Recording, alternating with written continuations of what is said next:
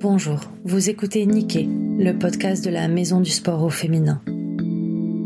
Niké, c'est le podcast qui sera dédié aux questions d'égalité dans le sport et de problématiques actuelles. Niké, c'est également la déesse dans la mythologie grecque, celle de la performance et de la victoire. C'est à ça que vous pensiez, non? Bonjour Manon.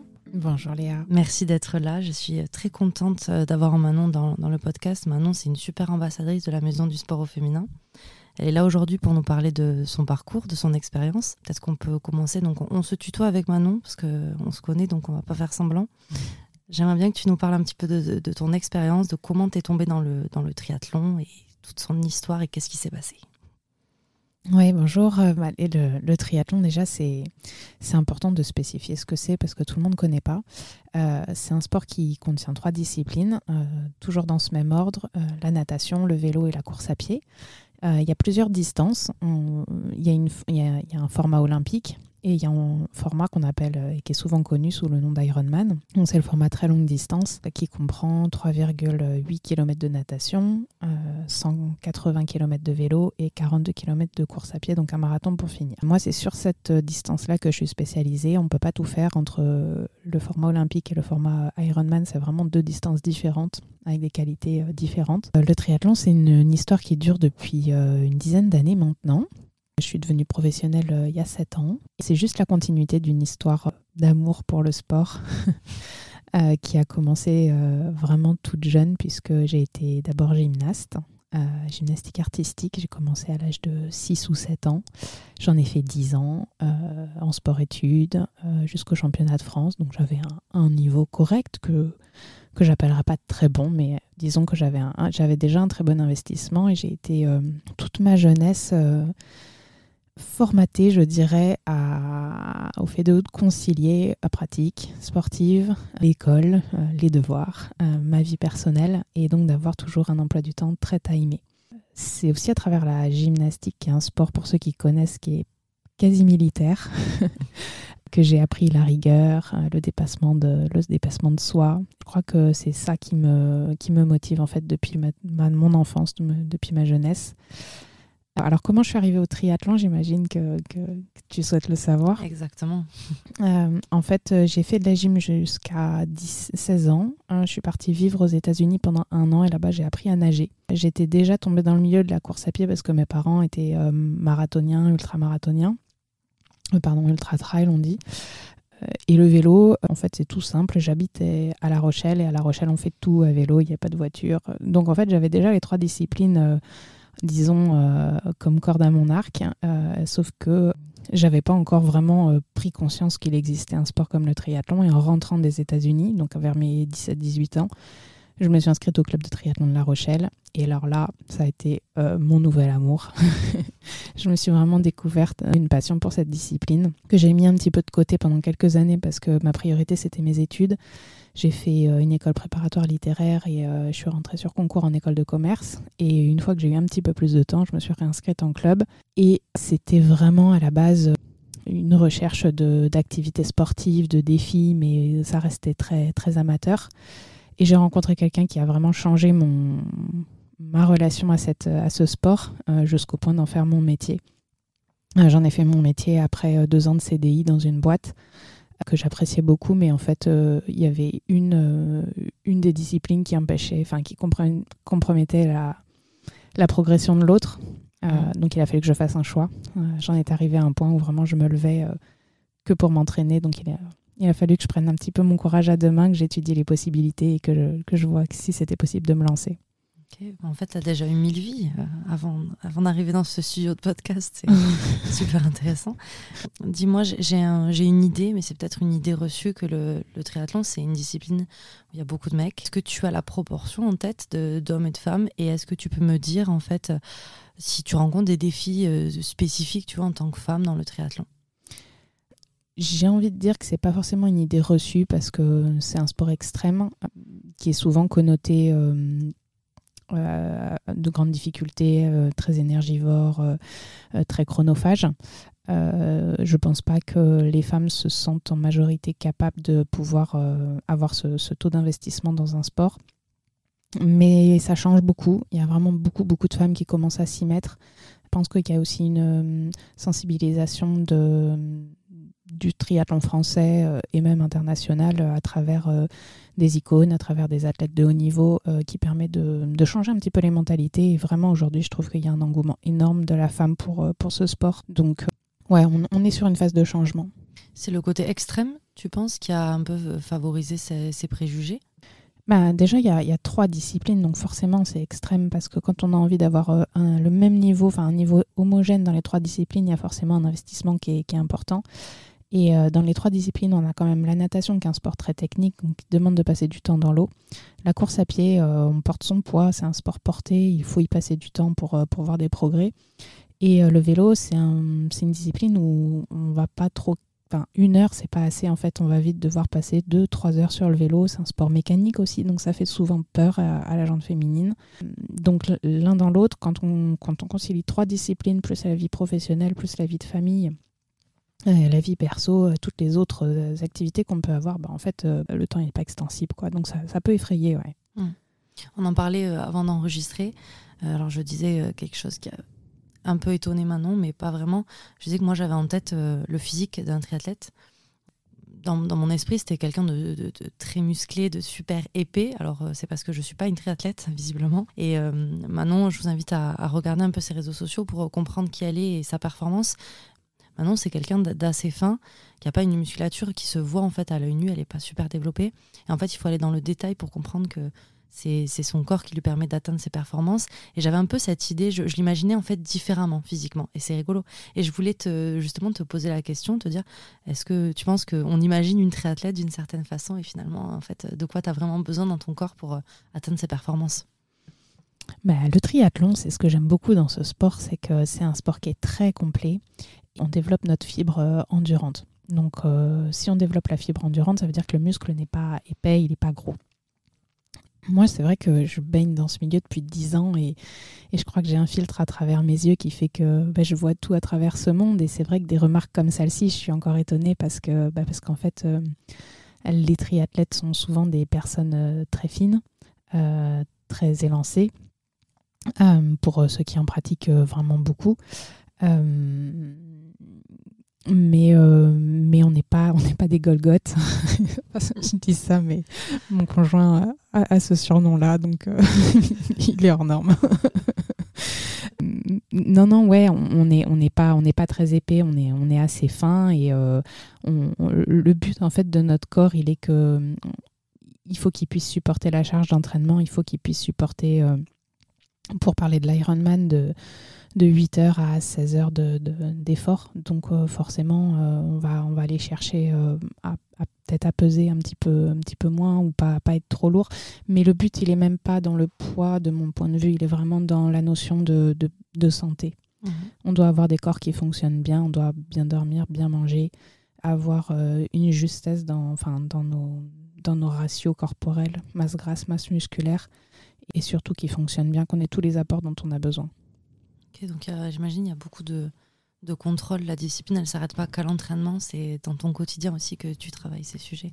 En fait, je pense que le triathlon, c'est un mode de vie.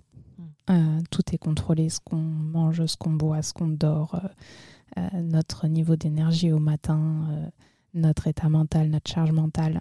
c'est quand on décide de s'y impliquer, et je pense que c'est ça qui fait peur dans cette discipline, c'est qu'en fait, on se rend compte qu'on met tout notre mode de vie en jeu pour, euh, pour, nos, pour nos objectifs sportifs. Si on reste un peu sur la question de, de l'apparence, moi j'avais des questions.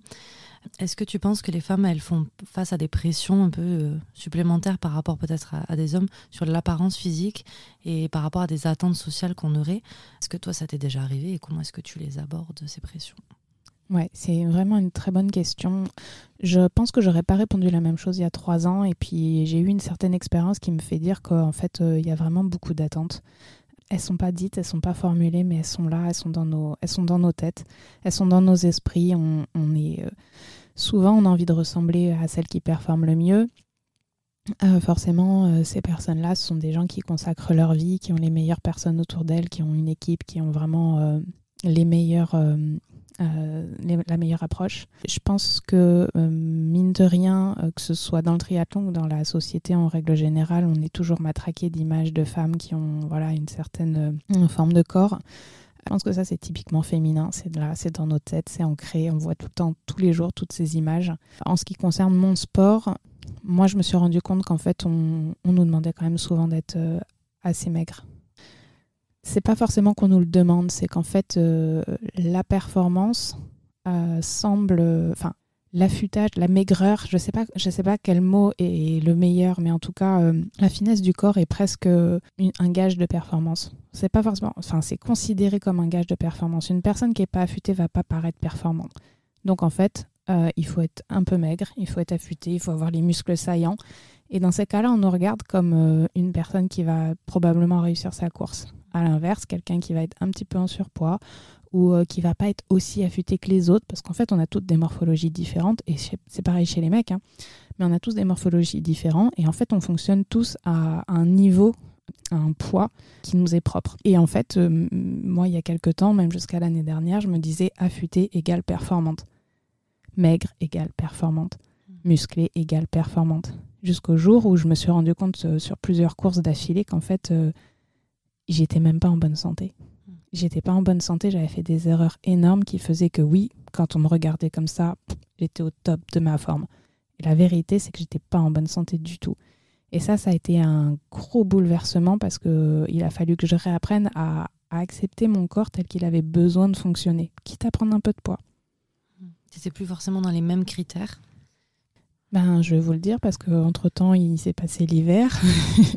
la dernière course où ça a été catastrophique, ça a été l'Ironman d'Hawaï, c'était en octobre dernier. Et j'ai pas fait de compétition euh, depuis. Mais il a fallu que je fasse un travail cet hiver de réappropriation de mon corps, d'accompagnement euh, et physique et psychologique sur euh, le fait de, ben voilà, de remettre mon corps sur les, les bons rails pour qu'il puisse performer. On verra aux prochaines compétitions, mais ce qui est sûr, c'est que je me suis rendu compte avec tout ça que que en fait la notion de poids, la notion de d'apparence physique, elle était prépondérante dans notre sport et qu'elle empêchait souvent euh, les femmes plus, je crois, à être performantes parce qu'on croit qu'on doit répondre à certains stéréotypes. Ça me fait penser à quelque chose. Du coup, tu as trois équipements différents. Euh, est-ce que c'est il y a un équipement du coup, enfin quand tu nages, tu es en maillot. Est-ce que c'est quelque chose, par exemple, euh, qu'on te demande de mettre en avant? Alors, est-ce que tu es plus euh, fille quand tu nages que quand tu fais du vélo Est-ce que c'est, enfin, c'est une question bête, non, mais non, c'est très intéressant de, de, voir. Euh, en fait, pendant la course, on a une trifonction. Donc, c'est une combinaison qui s'arrête au coude et au genou. On sait la même chez les hommes, chez les femmes. Quand je fais chacune de mes trois disciplines, quand je, je m'entraîne euh, en natation, je suis en maillot de bain. Quand je m'entraîne à vélo, j'ai un, un, cycliste, enfin, un, un, mhm un cuissard et un, maillot de vélo. Et en course à pied, bon, voilà, short, t-shirt, ce qui vient.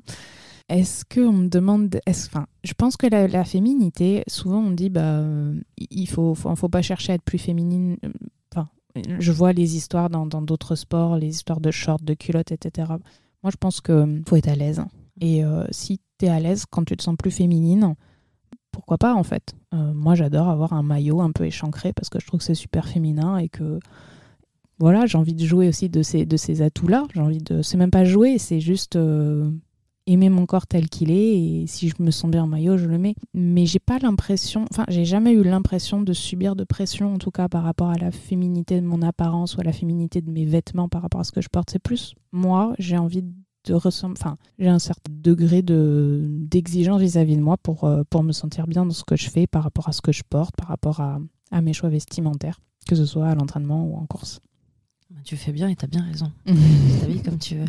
Euh, je, pense que c'est un sujet qui est assez suivi, c'est la conciliation un peu de la vie, euh, de la vie d'un athlète ou d'une athlète en l'occurrence et de la vie personnelle.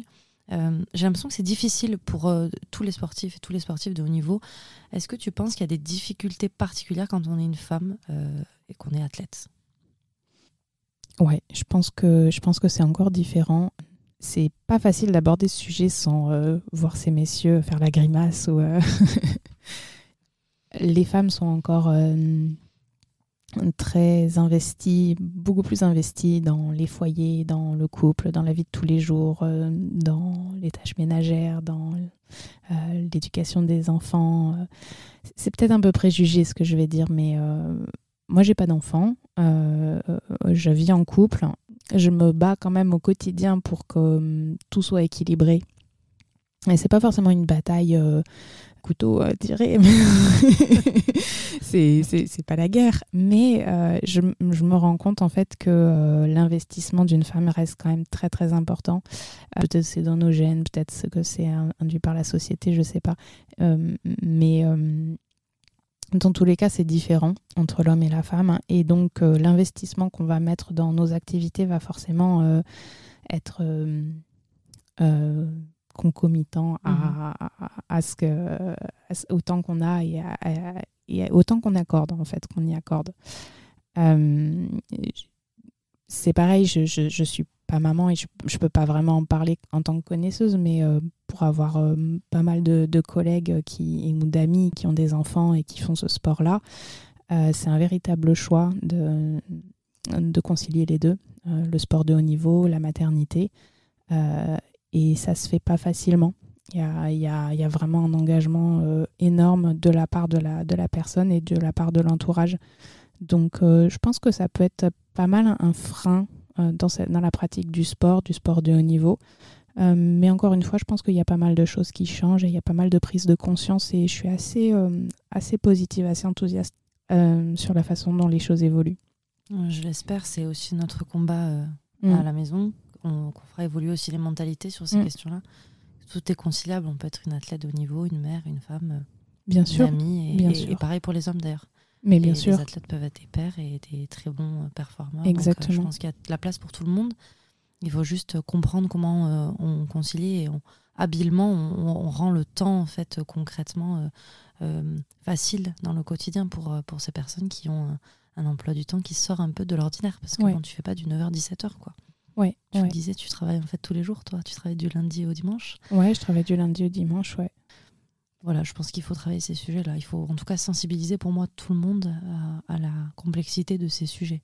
Ouais, ouais, ouais. Et euh, je pense que ça vaut pour euh, les sportifs de haut niveau, pour les auto-entrepreneurs, les entrepreneurs. En fait, euh, même, pour, tout le monde, mais on est tous différents, on a tous des besoins différents, on a tous des, des, des, vies différentes. Et là, je ne fais même pas de distinction entre les hommes, les femmes. Euh, mais à partir du moment où il y a une prise de conscience générale des différences entre les uns et les autres, qu'on n'a pas tous le même quotidien, on n'a pas tous les mêmes problématiques, euh, on n'a pas tous les mêmes priorités, euh, qu'il faut laisser un peu d'espace à tout le monde pour, pour pouvoir s'adapter, ajuster, sans critiquer, sans juger, sans... je pense qu'on c'est comme ça qu'on va aller vers un petit peu plus de souplesse, un peu plus de bien-être euh, et que ça va se ressentir dans, dans, dans nos métiers, dans, dans notre santé. Euh, mais en tout cas, pour les athlètes de, haut niveau, je pense que ça reste une véritable question euh, qui est qu'on n'a pas un quotidien, enfin, disons qu'on est, on est un peu particulier dans notre fonctionnement et que à ce jour en France, il n'y a pas vraiment d'accompagnement pour, pour ces profils un peu différents. Et, et je pense qu'il faut, il faut en parler pour que ça bouge. Tout à fait d'accord avec toi. Tu prêches une convaincue. euh, pour moi, l'égalité des chances et la parité euh, dans le sport, c'est des sujets d'actualité. Euh, on n'en a jamais autant parlé que maintenant. Est-ce que pour toi, il y a des changements nécessaires à faire pour favoriser une plus grande égalité? Alors dans le sport en général et peut-être dans le triathlon, bah, moi, quand j'ai commencé le triathlon, j'étais vraiment persuadée que c'était un sport euh, super, euh, enfin, qui, qui, prenait la parité. Et c'est vrai, on a les mêmes trifonctions, on fait les mêmes distances, on, franchement, on a les mêmes prize money. Et ça, c'est, vraiment, euh, pour moi, c'est un sport moderne, en fait, le triathlon, sous tous ces aspects-là. Euh, après, quand est-ce que tu peux peut-être euh, expliquer pour euh, les personnes qui seraient pas familières avec ce que tu viens de dire, du coup, les price money? Les price money, ouais. en fait, quand les sources de revenus d'un triathlète ou peut-être d'un sportif de haut niveau en règle générale, ce sont, ces primes de course, donc ce que j'appelle les price money, et, et le sponsoring. Ce sont ces deux sources de revenus principales en admettant que euh, peut-être il a d'autres euh, ouais, business ou d'autres choses qui, peut, qui, qui, qui, lui permettent de, multiplier les sources de revenus. donc en fait, quand je dis que les prize money sont les mêmes, c'est que sur une course, on va avoir par exemple trois hommes récompensés financièrement, et ben on a aussi trois femmes. Et ça, c'est pas le cas dans tous les sports. D'autant que souvent, il y a des sports qui, dont la distance parcourue par les femmes ou le temps de jeu, etc., est inférieure à celle des hommes. Euh, je prends le cyclisme, souvent, bah, par exemple, si je prends les championnats trans de contre-la-montre, eh ben, il y a moins de kilomètres pour les femmes que pour les hommes. Alors pourquoi? Euh, bah, faut pas me demander, parce qu'on est capable de faire la même chose. Mais euh, il y a encore beaucoup de sports où c'est comme ça, même le tennis, le nombre de, le sets gagnants est inférieur chez les femmes que pour les hommes. En triathlon, c'est pas le cas. En triathlon, c'est le même départ de course, euh, la même distance, euh, la même prize money, le même nombre de personnes récompensées. Bah pour ça, je dis chapeau parce qu'on était assez, euh, assez novateur. même si aujourd'hui, voilà, ça tend vraiment dans ce sens pour beaucoup de sports. là, on est, là, on était, on était sur une bonne, bonne dynamique. on l'est toujours bah, je peux donner. Alors, je pense qu'il y, en a pas mal, hein, mais euh, pour donner euh, un des exemples, euh, entre les femmes et les hommes, la différence majeure qu'il y a, c'est que la femme a potentiellement un désir de maternité. si elle a un désir de maternité, ça veut dire que pendant minimum 9 mois, mais normalement un peu plus, elle va pas pouvoir faire de compétition. Donc ça veut dire que tous ses revenus sont normalement gelés c'est une question qui ne se pose pas vraiment chez l'homme. En disant que physiquement, il, est, il peut continuer à faire euh, une compétition, même Logiquement, si tout va bien. on, on, d'être papa. Voilà. Euh, il n'y a rien aujourd'hui euh, qui permet à la femme de s'assurer cette pause-là. Il n'y a pas de congé maternité, il n'y a rien. Pour moi, c'est l'une des principales l'une des principales choses sur lesquelles il faut bouger. Parce que euh, c'est trop de pression, c'est trop d'incertitude par rapport à des carrières qui sont très courtes, très denses et très incertaines. De rajouter en plus euh, sur les années de les années sportives, de rajouter euh, de la pression par rapport à une maternité potentielle. Et euh, c'est vrai que ça fait quelques années du coup que je regarde un petit peu comment les femmes euh, sportives de mon, de, mon, de mon sport en triathlon euh, se débrouillent. Et je vois bah, toute forme de, de, choix, toute forme de carrière, allant de je choisis de pas avoir d'enfant à j'essaie et j'y arrive parce que, parce que derrière moi j'ai bah, des gens formidables qui m'accordent leur temps, etc., leur énergie. Euh, c'est toujours des solutions extrêmement personnelles et jamais euh, euh, véritables comme peut l'avoir une, personne, une personne fonctionnaire qui a son congé maternité. C'est toujours lié à l'entourage. En fait, la réussite d'une mère en tant que sportive de haut niveau est tout le temps à 99% liée à son entourage. Et ça, je pense qu'on peut le faire changer un peu, on peut le faire évoluer. On peut, on peut aujourd'hui euh, laisser l'opportunité à une sportive de haut niveau d'être mère aussi. Et ça, on, peut créer ce cadre sécurisant en fait. Bien sûr, bien sûr. Et je pense que ça aidera énormément la pratique du sport de haut niveau par les femmes. Ok, ben si on arrive à ça, en effet, ça sera déjà très bien. Euh, j'ai peut-être une, autre question à te poser. Euh, tu es un modèle, je pense, pour beaucoup de, filles et de femmes. Et d'ailleurs, je vous invite, euh, les auditeurs et les auditrices, à suivre Manon sur ses réseaux sociaux parce qu'elle euh, elle est très inspirante. Euh, je trouve que tu parles pas qu'aux athlètes, tu parles aussi au grand public dans des questions qui peuvent se poser dans la vie de tous les jours. Tu parles de, voilà, de, de retranchement de vie, de... tu es très philosophe en fait dans ta façon de, de, voir la vie et je trouve ça inspirant, donc je vous invite à le faire. Du coup, je pense que tu es un, vrai exemple. Quel conseil tu pourrais donner euh, à des jeunes filles, à des jeunes femmes qui voudraient se lancer dans une pratique, donc peut-être pas euh, du haut niveau tout de suite, mais en tout cas qui n'oseraient pas se lancer dans le triathlon? Qu'est-ce que tu pourrais leur dire aujourd'hui? Je pense que la première chose qu'il faut faire, c'est se poser la question de pourquoi euh, je me lance pas. Parce qu'en fait, s'il y a le pourquoi, c'est ça veut dire qu'il y a des raisons. Et comprendre ces raisons-là, ça permet de trouver des solutions en fait répondre aux questions. Ça peut être euh, des éléments extérieurs comme euh, la vie de la famille, la vie des amis, euh, les préjugés de la société, mais ça peut être aussi des peurs complètement intrinsèques.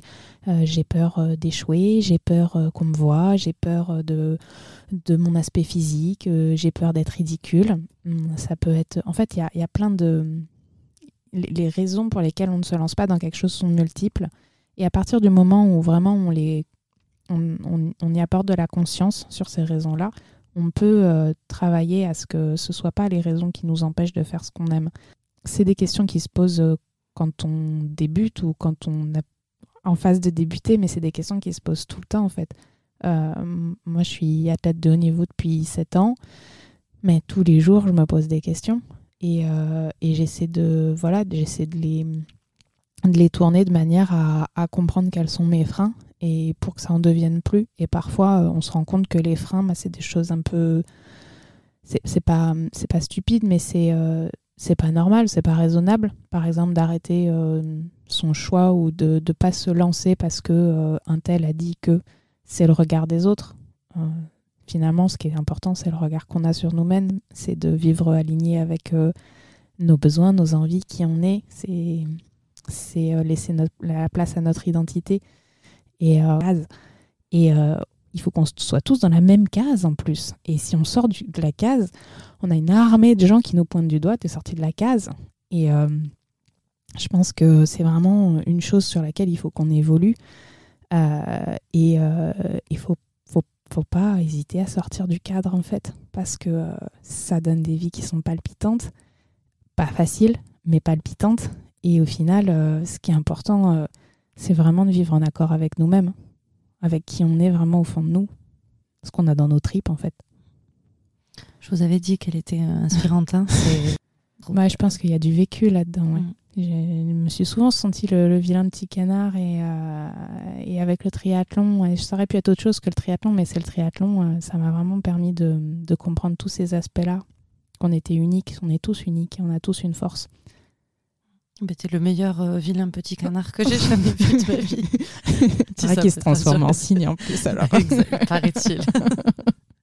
Euh, une dernière question que j'aimerais instaurer dans ce podcast, j'aimerais la poser euh, à tous mes invités. Qu'est-ce que, si tu pouvais changer les choses, et si ton pouvoir était de changer les choses, qu'est-ce que tu changerais en premier? Ça peut être dans ta vie, c'est pas forcément que dans le sport. Qu'est-ce que tu voudrais changer dans le monde? Alors, euh, j'ai eu une discussion pas plus tard qu'hier avec ma préparatrice mentale qui me disait que on ne peut pas avoir de, bienveillance sans mal. Mais j'ai du mal quand même avec euh, la méchanceté gratuite, avec la malveillance, avec euh, la cruauté. Et euh, allez, je vais faire, euh, je vais dire que je voudrais instaurer la paix dans le monde, mais je veux pas le dire. non, non, je pense qu'en fait, si j'avais un pouvoir, je pense que je, je, permettrais à chaque personne d'être, euh, de trouver les clés pour être heureux. C'est pas une mince affaire. Hein. Non, mais en fait, ça vient tous de nous-mêmes on est vraiment, franchement, on est maître de nous. En fait, je me lève le matin, je décide de voir la vie comme j'ai envie de la voir. Et ça ne veut pas dire que tout est toujours rose. Ça ne veut pas dire que tout est facile. Loin de là. Ça veut dire, bah voilà, j'ai décidé d'orienter euh, ma lumière vers ce qui va bien, vers le positif, vers ce qui m'apporte des choses, euh, vers euh, vers ce que j'ai envie de construire et pas orienter ma lumière vers euh, le négatif, etc. Par exemple, il y a un truc tout simple que je fais, c'est que bah, moi, depuis la crise sanitaire, quasiment, je n'écoute plus les infos. Alors, euh, on va me dire, t'es un mauvais citoyen, tu sais pas ce qui se passe dans le monde. Bah si, je sais ce que se passe dans le monde, à peu près. Mais dans tous les cas, c'est tellement euh, anxiogène ce qu'on écoute aux infos tous les jours que moi, j'ai décidé de le mettre de côté parce qu'en fait, ça m'apporte pas vraiment grand-chose dans mon quotidien. Et, et, ça me stresse, ça m'angoisse. Mmh. Et je pense qu'en fait, c'est une multitude de choix qu'on peut faire chacun pour décider de euh, d'être heureux. Et, on a tous en fait des raisons d'être heureux, même s'il y en a qui ont des vies très compliquées, même si euh, on n'a pas, on passe pas tous des moments faciles. Donc, si j'avais un grand pouvoir, ce serait celui-ci, ce serait de pouvoir permettre aux gens d'orienter leur, leur lumière vers, vers le positif parce que le positif attire le positif et que je pense que c'est le meilleur cercle vertueux qu'on peut, qu'on peut instaurer. Bah, merci Manon, c'est déjà pas mal. Je, vous invite, si vous voulez être heureux et heureuse, à, contacter Manon du coup. Ah, je n'ai pas les réponses à tout. Euh, est-ce que tu nous donnes euh, tes prochains euh, événements, ton actualité un petit peu, où on te suit et comment on connaît un petit peu la suite de Manon Jeunet La suite, là tout de suite, je la connais pas parce que je me suis cassé la clavicule. L'activité sportive, ce sera à partir du mois de septembre. Et, euh, j'ai les crocs, donc euh, j'espère bien, euh, voilà, j'espère bien prendre ma revanche sur ce, sur ce début de saison qui a été un petit peu, un petit peu mouvementé. Donc du coup, ce sera des Ironman dès le mois de septembre normalement. Eh ben, on sera là, on te suivra, on relaiera ton actualité et tu peux compter sur la Maison du Sport au Féminin. Merci, Merci. beaucoup Manon. Merci Léa. Merci à tous et à toutes pour votre écoute. En attendant le prochain épisode de Nikkei, la Maison du Sport au Féminin vous encourage à devenir acteur et actrice du changement. En attendant, suivez-nous sur les réseaux sociaux et pour toute question technique, rendez-vous sur la maison du sport au féminin.fr. À très vite.